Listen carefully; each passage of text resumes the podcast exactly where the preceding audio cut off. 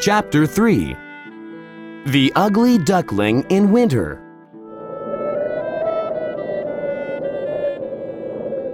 Winter is here. It is very cold. The water is frozen. The ugly duckling wants to swim. But he can't crack the ice. The ugly duckling is freezing. He can't move.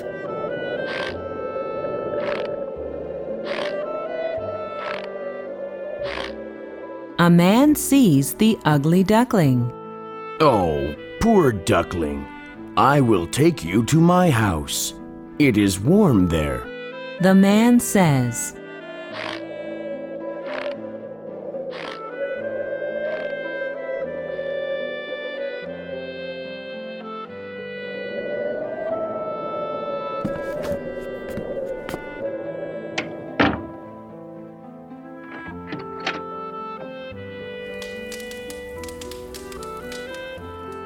The man takes the ugly duckling to his house.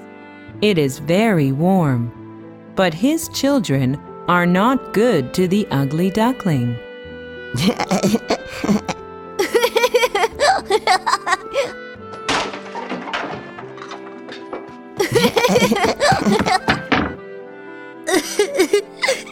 The children are bad to me.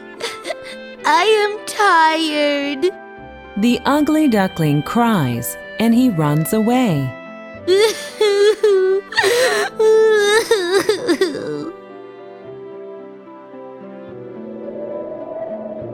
The ugly duckling runs to the marsh.